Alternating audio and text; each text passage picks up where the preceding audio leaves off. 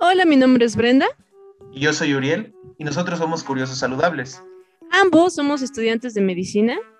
Y en este podcast trataremos de llevarles temas de salud de una manera muy entendible. Tocaremos diversos temas a lo largo de todo este proyecto. Esperemos que les guste y síganos en todas nuestras redes sociales como Curiosos Saludables en TikTok, Facebook y Twitter. Bueno, bienvenidos a Curiosos Saludables. Yo soy Brenda. Eh, el día de hoy, eh, a mí y a Uriel nos acompaña una tercera persona. Esta persona es Wendy. Sí, ahora ya somos tres. Este, Wendy tiene una página en Instagram donde divulga cosas sobre nutrología y bueno, la invitamos en este podcast, especial por el tema que vamos a tocar y posteriormente pues también vamos a incluir a Wendy en otros episodios más donde tengamos esta parte de la nutrología junto con la medicina. Y bien, hola, ¿cómo estás Wendy?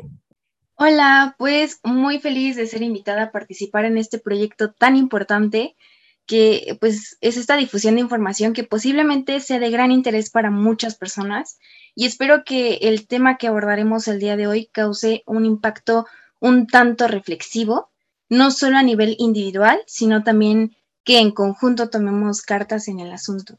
Gracias, Wendy. Yo también te doy la bienvenida a Curiosos Saludables. Muchas gracias por estar en el tercer episodio, que es muy, muy importante y nos compete tanto a ti que estás estudiando nutriología como nosotros. ¿Y por qué? Porque la obesidad es una enfermedad que afecta a nivel mundial y yo creo que es la enfermedad que abre, que es, que abre más puertas a otras enfermedades que impactan muchísimo a la salud. Más adelante vamos a platicar de estas enfermedades, pero vamos a iniciar definiendo qué es la obesidad y saber cómo, cómo medirla, cómo saber si nosotros padecemos la obesidad. Para esto, pues, le doy la introducción a Wendy. Bueno, pues, ¿qué es la obesidad? Eh, la obesidad eh, se caracteriza por un exceso de masa grasa, lo que puede verse reflejado en la imagen corporal de una persona. Sin embargo, aquí, digámoslo, pocas veces se ve a, a la obesidad como una enfermedad, porque hoy en día nos topamos con, con, esto del amor propio, ¿no?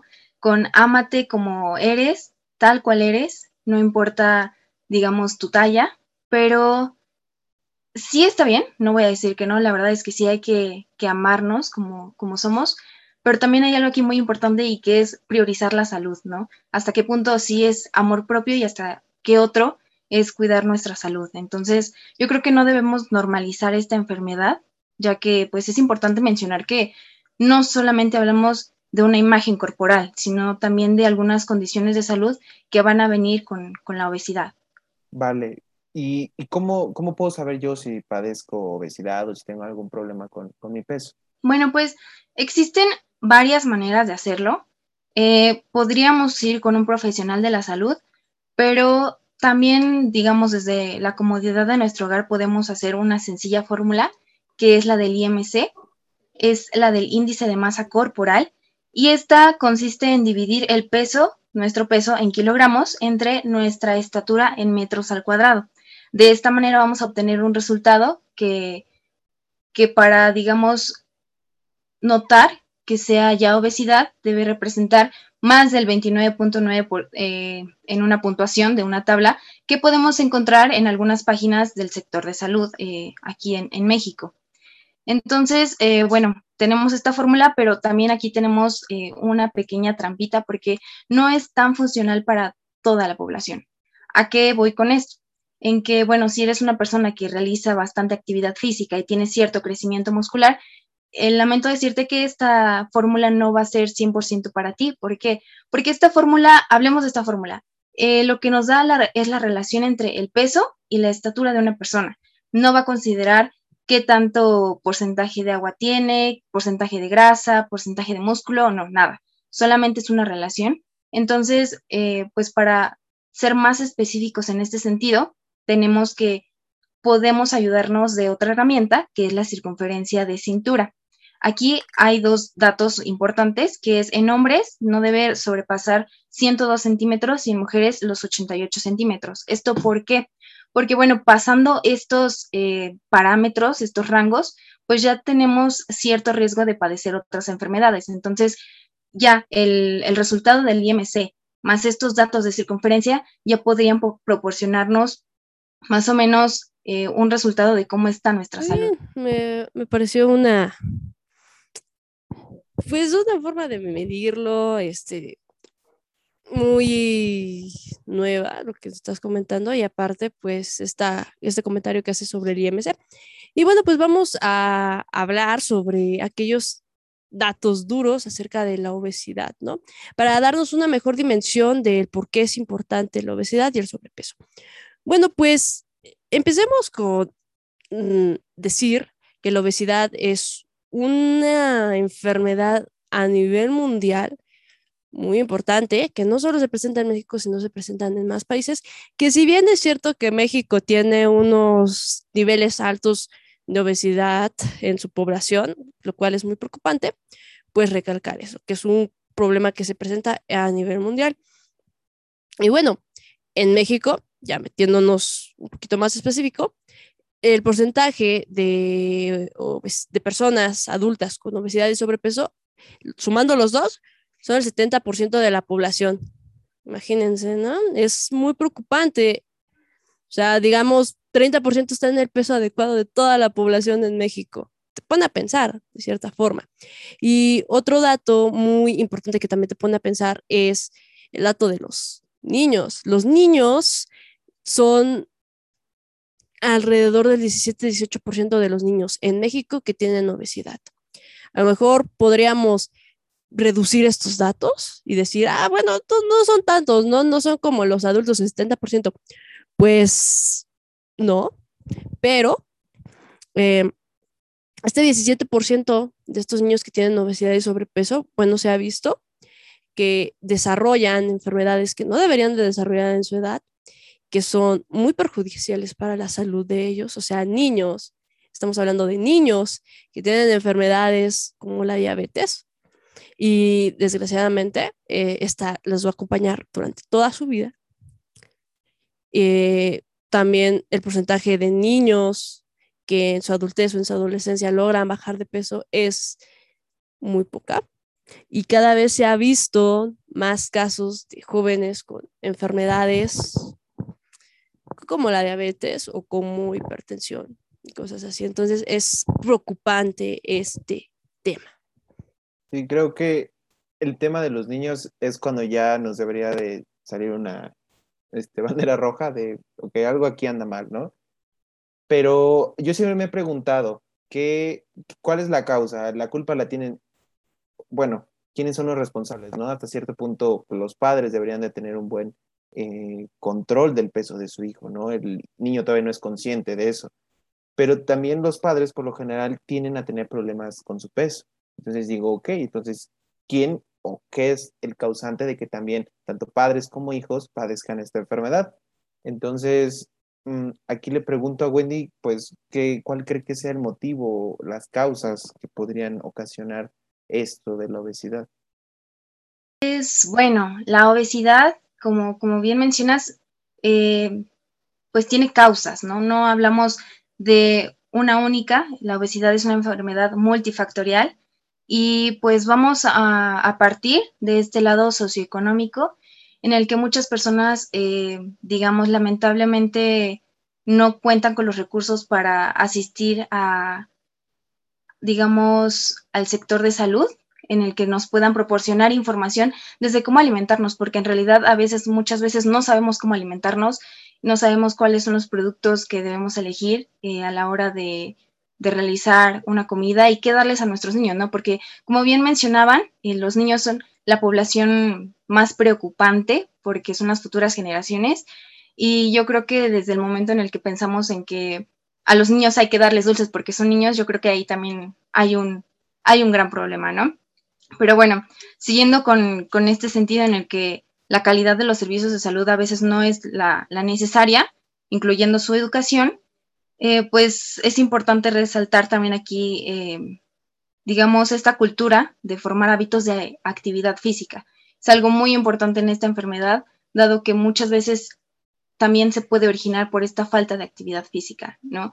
A veces pasamos mucho tiempo sentados enfrente de un televisor y esto pues también condiciona ciertas, ciertas enfermedades. Y eh, bueno, aquí también hablamos en el, nivel socioeconómico de esta parte en la que donde habita el individuo, en el que si está el acceso a los alimentos frescos cerca en su comunidad, si está la calidad de ellos y por supuesto también hablamos de, de un costo accesible, ¿no? Y pues hablando ya por otro lado a nivel gubernamental, hay que destacar el papel que juega el medio. Con esto me refiero ya más a los espacios destinados a la recreación. Eh, me queda claro que aquí en México no hay una cultura eh, de realizar deporte o ejercicio muy marcada, pero también está el por qué, ¿no? No tenemos en realidad como mucho acceso a, a ciertos lugares, ya sea por seguridad, alumbrado público, ni siquiera, digamos, espacios seguros o ciclovías. Entonces, esta parte también condiciona mucho los hábitos y la cultura de las personas. Entonces, pues bueno, esa es otra causa. Y siguiendo en este sentido de políticas públicas, regulaciones e industrialización, pues está este mercadeo de, alimentos, ¿no? Este consumo de alimentos procesados, en el que como vemos reflejado en los niños es una población muy vulnerable, dado la, la mercadotecnia, pero pues bueno, también vemos que aquí se han dejado un poco de lado los alimentos frescos por muchas causas también, entre ellas eh, suelen destacar el bajo costo y también, por supuesto,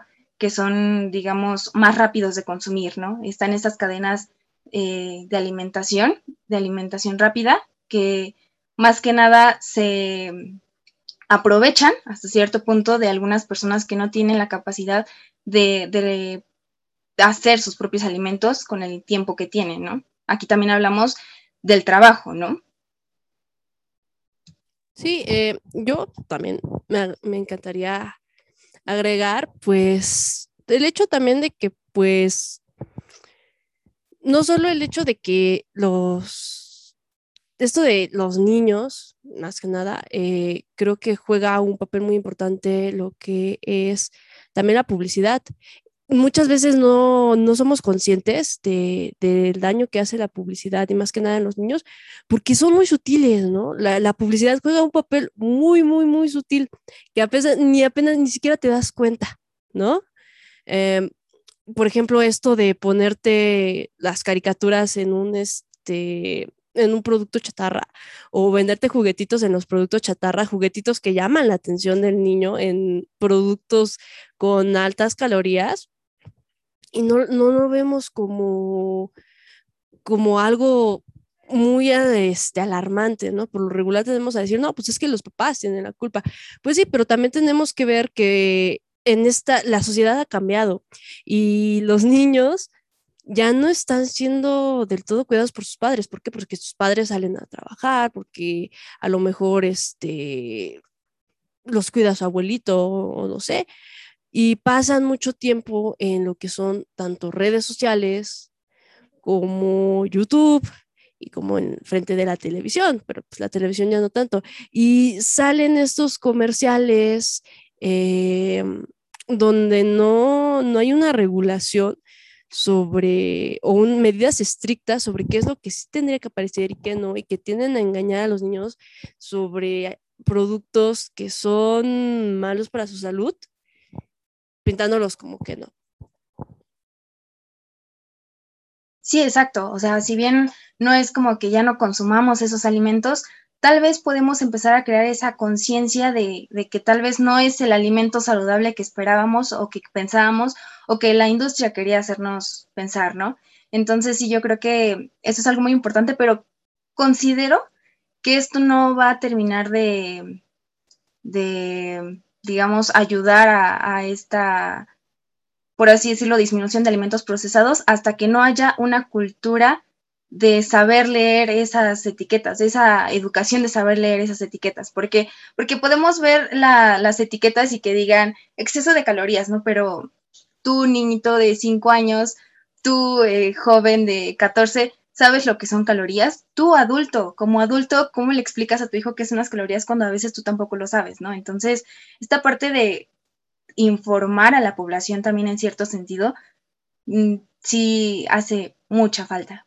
Bueno, yo opino que igual me parece una buena medida, pero eh, opino que no solo, que no es la única medida, vaya, ¿no? O sea, es, es una, es algo que se ha hecho con mucho esfuerzo por parte del gobierno, pero aún así siguen haciendo falta varias políticas que puedan regular eh, a un nivel más profundo este tipo de alimentos, ¿no? Por ejemplo, este, el caso de, de la maruchan, que ya la quitaron, a mí se me hace una práctica muy buena por parte del Estado que entre en parte de, regular eh, esos productos dañinos para la salud de su, de su población, porque mucho peso también lo tiene el mismo gobierno, que no es capaz de regular esta parte de las empresas y de la salud de su población como tal, que no ejercía ese papel como tal.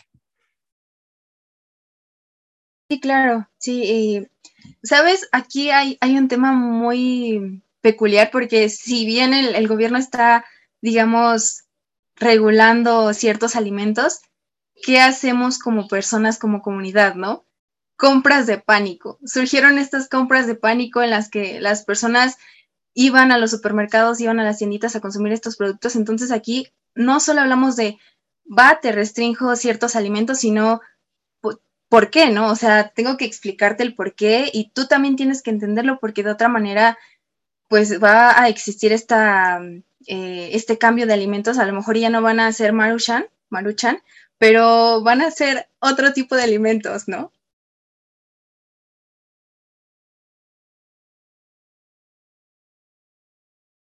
Y bien, pues ahora vamos a pasar con estos daños que ocasiona la obesidad, como lo mencionamos al inicio del podcast, que te va a provocar la misma obesidad. Pues básicamente es una triada. Va a haber tres enfermedades que se relacionan muchísimo con la obesidad. Hay más, por supuesto que sí, pero las principales físicas van a ser enfermedades del corazón, el cáncer y la diabetes. Los mecanismos por lo cual la obesidad el exceso de, grasa en el cuerpo ocasionan estas enfermedades, algunas son ya descubiertas o más conocidas y otras no tanto. Se tiene la sospecha, pero sería un tema igual muy, muy, muy, muy largo.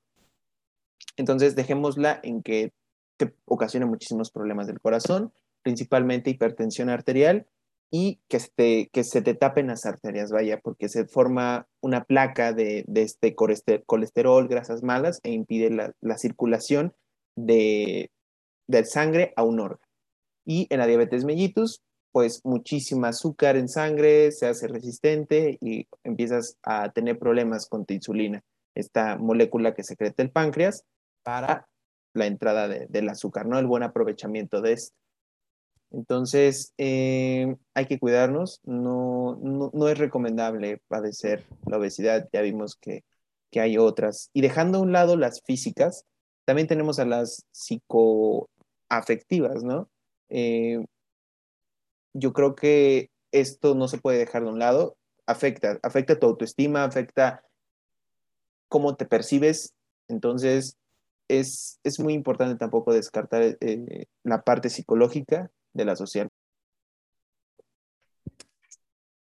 Y bueno, pues ahora vamos a hablar sobre el qué hacer para poder solucionar este problema, ¿no? Bueno, vamos a abarcarlos desde, para empezar, a nivel social. Como nosotros ahorita hemos abarcado la obesidad, no es simplemente porque tienes falta de, voluntad, ¿no? Porque el gordito tiene falta de voluntad para hacer ejercicio, ¿no? Como muchas veces nosotros pensamos.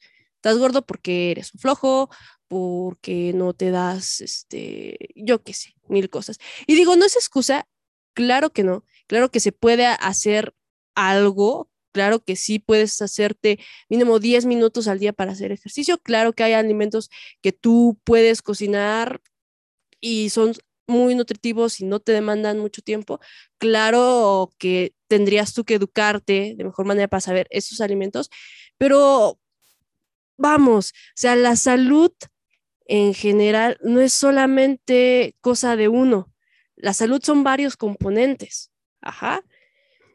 Uno de esos componentes es lo que tú haces como individuo y otra cosa es el medio en el que nosotros vamos a estar, ¿no? Ya lo mencionamos, esto también tiene causas tanto económicas como políticas. ¿Y qué hay que hacer en estos rubros? Pues uno es pedir, eh, exigir políticas públicas que estén orientadas a, por ejemplo, regular los alimentos chatarras, ¿no? Voy a poner el caso de la marucha, ¿no? Que, muy, que como dijo Wendy, hubo gente que, que hizo estas compras de emergencia para poder rescatarla, ¿no? Memes que decían, no, ¿y ahora qué va a comer el foráneo? Ay, no, ¿por qué no sacan la coca y sí sacan la marucha, ¿no? En vez de decir, qué bueno que sacaron a la marucha, ¿no? En vez de decir, qué bueno que saquen este alimento, porque este alimento no es bueno. Hay que ver ese tipo de alimentos y exigir que ese tipo de alimentos no estén. ¿Sí? Empezar a cambiar un poquito más la mentalidad acerca de eso. También el hecho de exigir mm, parques donde uno pueda salir a correr tranquilamente y que no te van a, y sabes perfectamente que no te va a pasar nada. Exigir que existan alimentos que están, que sabes que no, te van a generar un gran daño a tu salud, que sea, y exigir al gobierno que sea más transparente con los productos que nosotros consumimos, ¿no? También el hecho de, bueno, nos quedamos con esas. y es, es un conjunto, no es solamente de, de, yo como individuo, yo creo que es como colectivo, como sociedad, que podemos hacer este tipo de, de cambios. Y bueno, vamos a, a, nivel individual, ¿no? Si yo ya tengo, yo ya tengo este problema, pues bueno, ¿qué puedo yo hacer? Uriel, ¿qué podemos hacer si ya somos obesos o ya tenemos este problema? Pues yo creo que aplicaría ya, ya que nosotros veamos, ok, tengo algún problema con mi peso. Eh, no es batalla, no es batalla de un solo hombre. Yo creo que hay que buscar a profesionales de la salud. Aquí entra muchísimo eh, médicos, pero yo creo que también nutriólogos. Aquí yo le pregunto a Wendy, le paso, le paso la pregunta a ella de qué, recomienda hacer en estos casos. Bueno, pues aquí una recomendación súper específica, pues la verdad es que no, no la puedo dar ahorita. ¿Por qué? Porque esto depende de muchas cosas, ¿no? Incluso, como bien lo decías, no solo de una persona. ¿Por qué? Porque tenemos que tener cierto apoyo para lograr nuestros objetivos, ¿no? En el medio en el que nos encontremos, en el ambiente en el que nos encontremos, digamos que todo está de cierta manera como para que actuemos de otra. Entonces, en incluso el ambiente familiar, si nosotros no tenemos cierto apoyo familiar para este cambio, este cambio de hábitos, eh, alimentarios o de actividad física o de más, la verdad es que no va a ser posible cambiarlos en su totalidad o no de manera permanente. Va a ser muy complicado y de cierta manera puede que no sea la mejor experiencia. Entonces, la verdad es que necesitamos primero que nada ese apoyo, también obviamente de, querer hacer lo posible y eh, pues sí, del apoyo de los profesionales de la salud, en este caso eh, apoyo nutriológico, si es el caso psicológico y eh, también, si es el caso, el, apoyo de un Muchas médico. Gracias. Y bueno, creo que hemos tocado todos los puntos que, que creímos más importantes. Entonces, llegamos a la parte de la conclusión, ¿no? De qué, qué dejamos como reflexión final hay que cuidarse, hay que mantener los mejores eh, niveles de nuestro peso, lo mejor controlados que se puedan. Y si tenemos algún problema o, no nos sentimos conformes con nuestro peso, acudir con un nutriólogo, con un profesional de la salud. Sí, em, el hecho de eh, entender que la obesidad es multifactorial, que son varias las razones que nos llevan a la obesidad el hecho de no, no tratar mal a una persona porque tenga obesidad y, ir a acudir a un nutricionista que te pueda orientar, pero por tu salud, ¿no? Porque respetas tu cuerpo. Bueno, pues muchísimas gracias. Wendy, por estar con nosotros. De verdad que fue muy grato. Claro, claro, esperemos que sí, que me sigan invitando a este tipo de proyectos y la verdad es que fue una eh, experiencia muy agradable para mí estar aquí participando, estar informando de, de estas condiciones, entonces la verdad es que fue un gusto estar aquí. Sí, un gustazo también para nosotros el, tenerte, ¿verdad? Muchísimas gracias. Fue muy, muy bonito el, el hecho de tenerte. Y bueno, pues acabamos ya con este episodio del podcast. Este, y pues como siempre, síganos en nuestras redes sociales, eh, suscríbanse al podcast aquí en Spotify. También nos pueden escuchar en Google Podcast, en Apple Podcast. Este, ya tenemos Instagram por fin. También TikTok, ya tenemos unos cuantos videos ya en TikTok. Eh, Y también sigan bueno. a Wendy, no, N-U-T-Bajo. recuerden, Wendy. Nut, Claro, No. claro. Bueno. Sí, Si también. no, todo va a estar en la descripción. sí, le ponemos su ahí en la descripción. Bueno. Y bueno, pues nos vemos hasta el próximo podcast. Adiós. Hasta la próxima.